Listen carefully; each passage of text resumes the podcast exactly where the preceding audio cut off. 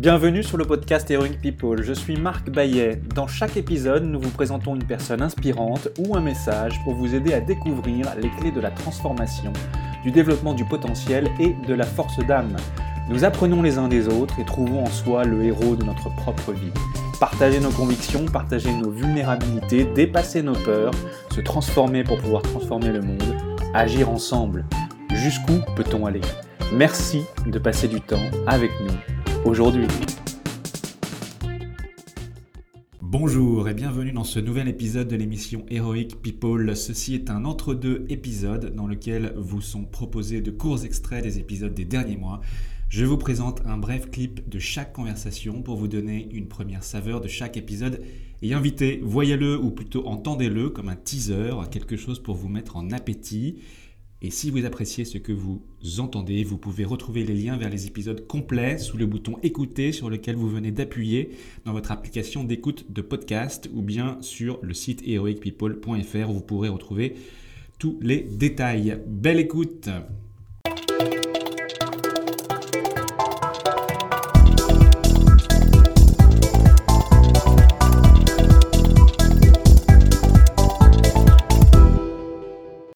Numéro 1. Géraldine Prévost-Gigant est psychopraticienne depuis plus de 25 ans, spécialiste de l'amour sous toutes ses formes, du célibat, de la dépendance affective, ainsi que de l'hypersensibilité spirituelle.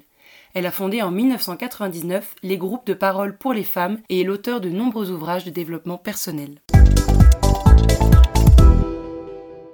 Je pense que nous sommes tous sensibles déjà, sans être hyper, nous sommes tous sensibles, mais en fonction de nos mécanismes de défense, nous allons avoir accès à notre sensibilité ou pas. Et puis, il y a l'extrême opposé de l'hypersensibilité, ces personnalités euh, froides, euh, narcissiques ou perverses narcissiques, ce qu'aux États-Unis on appelle euh, les psychopathes.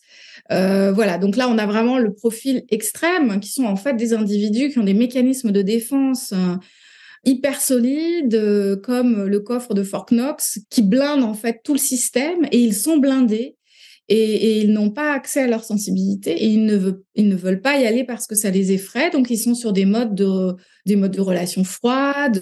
Donc ça, ce sont ces profils-là. Au milieu, je dirais, il y a les sensibles avec des échelles hein, suivant euh, notre personnalité, notre environnement, notre histoire. On va être plus ou moins sensible. Et il y a les hypersensibles. Euh, et c'est là qu'il peut y avoir de la confusion, puisque nous sommes tous sensibles, nous avons des émotions, euh, nous sommes en relation et nous sommes parfois touchés par certaines choses. Ça signifie quoi d'être hyper, hypersensible? Comment est-ce qu'on peut définir l'hypersensibilité? Euh, Quelles sont les idées reçues, euh, la réalité scientifique? Est-ce que ce n'est pas Qu'est-ce que c'est en fait? Qu'est-ce qu'il faut dire à quelqu'un qui dit euh, comme ça, un peu spontanément à la volée, ouais, je crois que je suis hypersensible. Chez les hypersensibles, ils vont être touchés plus que les autres et ça va durer plus longtemps. Dans les idées toutes faites, il y a que les hypersensibles ne sont que émotions qui pleurent tout le temps et ce sont de grands timides introvertis. Ça, ce sont les erreurs qu'on peut avoir, ou en tout cas les clichés qu'on peut avoir dans notre esprit. Or, un hypersensible peut être aussi avec un fort caractère, peut être quelqu'un d'extraverti. Et du coup, c'est encore plus compliqué parce que cet hypersensible, vu euh, cet aspect de sa personnalité, ne saura pas forcément tout de suite qu'il est hypersensible. Il faudra faire un, des, des, des, détours. Et puis, les autres vont moins prendre de gants qu'avec quelqu'un de timide, qui a l'air fragile, si en plus il y a un physique plus plus frêle, euh, là tout le monde va prendre soin de cette personne, alors que quelqu'un de plus avec une stature, une corpulence et une personnalité forte, personne ne se doutera de son hypersensibilité et c'est beaucoup plus compliqué.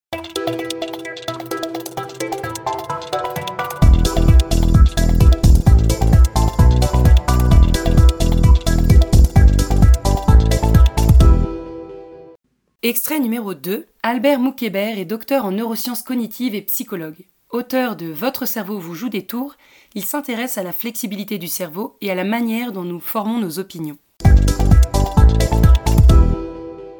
Le cerveau ne fonctionne pas du tout comme un ordinateur où j'ai la carte mm. mère, j'ai le disque dur et j'ai la carte graphique, etc. C'est très différent et du coup, il faut séparer la fonction de l'anatomie. Parce que comme je vous disais, par exemple, il y a des personnes qui naissent sans leur cervelet et qui l'ignorent. Une autre zone du cerveau prend le relais. Alors que si je nais euh, sans mon bras, bah, mon estomac peut pas prendre la fonction. Je peux pas commencer à tenir mon verre de thé avec mon estomac. Pour le cerveau, c'est possible grâce à la plasticité cérébrale. Il y a eu aussi un, un, phénomène viral sur Internet en 2015 qui s'appelait, que vous devez connaître, qui s'appelle The Dress. La, la, oui, bien sûr. La robe. J'ai écrit dessus. C'est une robe qui a deux couleurs euh, principales. Certaines personnes la voyaient en doré et blanc, Blanche. et d'autres personnes, voilà, et d'autres personnes en bleu et noir. Qu'est-ce qui se passe? On a, on a tendance à privilégier les explications qui viennent de nous. Donc de dire en fait comment tu vois dépend de toi. Il y a un article euh, de recherche qui est sorti, c'est de l'université de Liverpool, qui a montré que, par exemple, un des facteurs qui change comment on voit le dress dépend de l'écran sur lequel vous voyez. Par exemple, si vous voyez sur un téléphone ou sur un ordi. Il faut se rappeler que je ne suis pas mon cerveau. Mon cerveau est un organe d'interrelation qui est tout le temps en train de dépendre aussi de mon contexte. Le dress ne dépend pas juste de moi, de ma lumière naturelle, de... parce que parfois dans une même fratrie, des gens qui ont vécu dans un même environnement ou des collègues de travail qui sont dans le même bureau depuis 40 ans, ils n'ont pas vu la même chose, euh, et parfois sur un même écran. En fait, on pense que c'est multifactoriel de pourquoi on voit ça. Par contre, c'est moins pourquoi certaines personnes le voient bleu et noir et d'autres blanche et doré et plutôt comment est-ce que c'est possible qu'une même robe puisse paraître de deux couleurs complètement différentes? À des gens Comment est-ce que c'est possible? On regarde la même chose et on ne voit pas la même chose. Pas pourquoi est-ce que c'est bleu et noir ou blanc et doré ou pourquoi c'est vert et jaune, etc. C'est comment est-ce que c'est possible? Et ça, on le sait à peu près. C'est qu'il y a, en fait, notre perception est très incomplète du monde. On ne voit pas tout le spectre de lumière. Par exemple, là, si je vous regarde, je vois en couleur, mais ma vision périphérique est aussi colorée. Mais dans ma vision périphérique, il n'y a pas de cas, il y a pas de, y a pas de cellules de couleur sur ma rétine, ou très peu en tout cas. Du coup, théoriquement, il faudrait que ma vision périphérique soit noire et blanche, soit, soit, soit en monochrome, quoi. Mais mon cerveau, va nicher les trous et remplir le vide. En fait, notre cerveau n'est pas juste en train de faire de la reconstitution. Notre cerveau est aussi en train de faire de la prédiction. C'est-à-dire, il y a tout un, tout un travail aussi top-down sur le réel où je mets de moi sur le réel parce que mon cerveau a besoin de prédire parce qu'on fonctionne à base de prédiction pour savoir qu'est-ce que je vais faire. On a des règles sur comment le monde fonctionne qu'on puisse fonctionner. Je, je, mon cerveau a des règles sur la, comment un, une voiture se déplace pour que je me fasse pas écraser, etc., etc. Et donc, il y a ces allers-retours et la perception n'est pas juste un truc passif, mais un truc actif. On est en train de mettre de soi dans son camp perso. Et il se trouve qu'il y a certains, certaines situations qu'on appelle des situations ambigu et dans le cas de notre robe s'appelle un stimuli ambigu bistable, c'est-à-dire c'est un stimuli qui contient des informations qui peuvent être prédites, interprétées, reconstituées de deux manières différentes par des personnes différentes.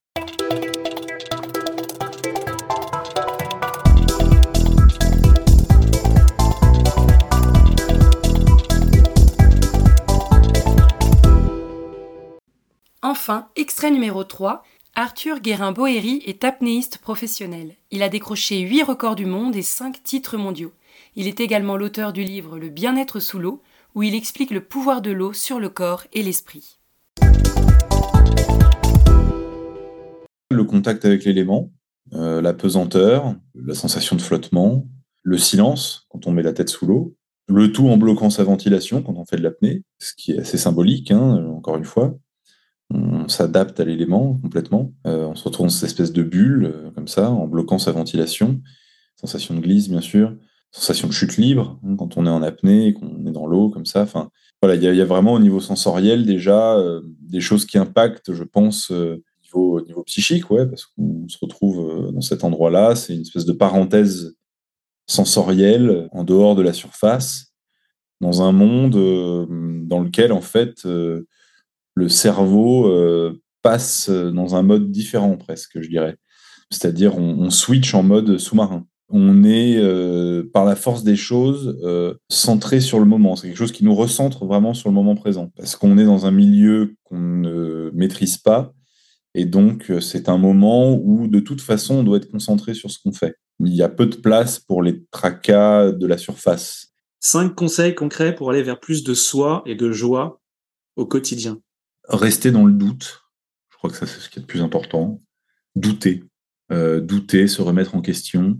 La certitude est quelque chose d'infiniment euh, arrogant, je trouve, euh, qui mène à la chute, en réalité, et à l'échec, à mon avis. Donc voilà, savoir rester dans le doute, ne pas avoir peur de l'échec d'ailleurs aussi, savoir rester humble, accepter de vivre justement avec ses, ses, démons, accepter sa part d'ombre, ne pas forcément lutter contre et vouloir la domestiquer, la, la, faire disparaître à tout prix. C'est plutôt essayer de vivre avec et de mm. faire en sorte qu'elle fasse partie du, du quotidien et s'en accommoder, on va dire. Et dernier, dernier conseil euh, rester attentif à la, beauté des choses.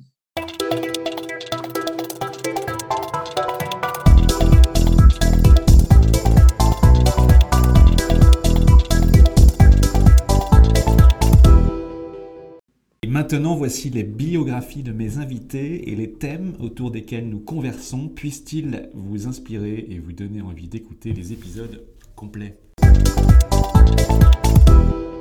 Géraldine Prévost-Gigant, bonjour. Bonjour. Hyper sensitive et hyper empathique, vous êtes psychopraticienne depuis plus de 25 ans, spécialiste de l'amour sous toutes ses formes, du célibat et de la dépendance affective, mais aussi de l'hypersensibilité spirituelle. Avant-gardiste de l'éveil de la conscience des femmes, vous fondez en 1999 les groupes de parole pour les femmes. Vous êtes l'auteur d'une dizaine d'ouvrages de psychologie et de développement personnel, dont certains sont traduits en plusieurs langues. Vous êtes notamment l'auteur de Les hypersensibles spirituels, ces intuitifs au cœur d'or, qui est votre dernier livre. Géraldine, vous venez nous parler du pouvoir des hypersensibles spirituels, ces êtres dotés d'un cœur qui peut changer le monde et de la manière dont ils peuvent faire leur part dans celui-ci, dans ce monde qui connaît une transformation sans précédent.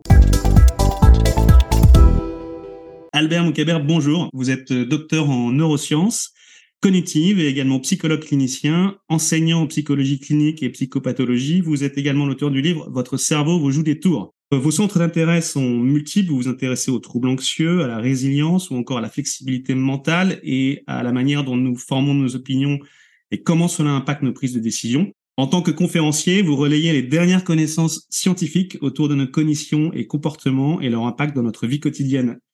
Albert, vous venez nous expliquer en quoi notre cerveau à chacun est câblé différemment et comment comprendre le sien et par conséquent comment mieux comprendre les autres et leur comportement. Arthur Guérin-Boéry, bonjour.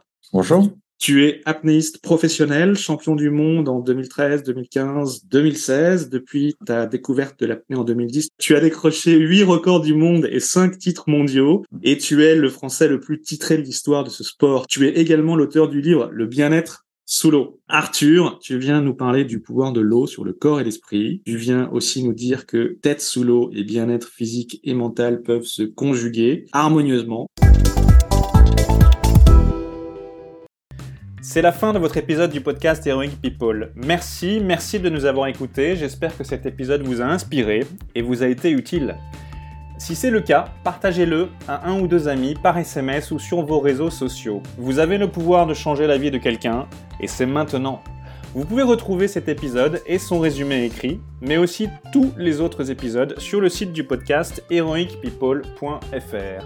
Pour nous contacter, nous faire des suggestions, proposer des invités, c'est toujours sur le site du podcast que ça se passe, heroicpeople.fr, ou encore les réseaux sociaux LinkedIn, Facebook ou Medium. Enfin, sans vous, nous ne sommes rien, avec vous, nous sommes tout. Si vous avez été inspiré par cet épisode, alors laissez-nous un commentaire et quelques étoiles sur Apple Podcasts ou votre plateforme d'écoute préférée. Dites-nous comment le podcast vous a inspiré et contribue à améliorer votre vie. C'est grâce à cela que nous pouvons faire connaître le podcast Heroic People. Merci d'avoir écouté. Il est temps maintenant d'agir et de révéler sa grandeur et sa force d'âme. À bientôt sur le podcast Heroic People.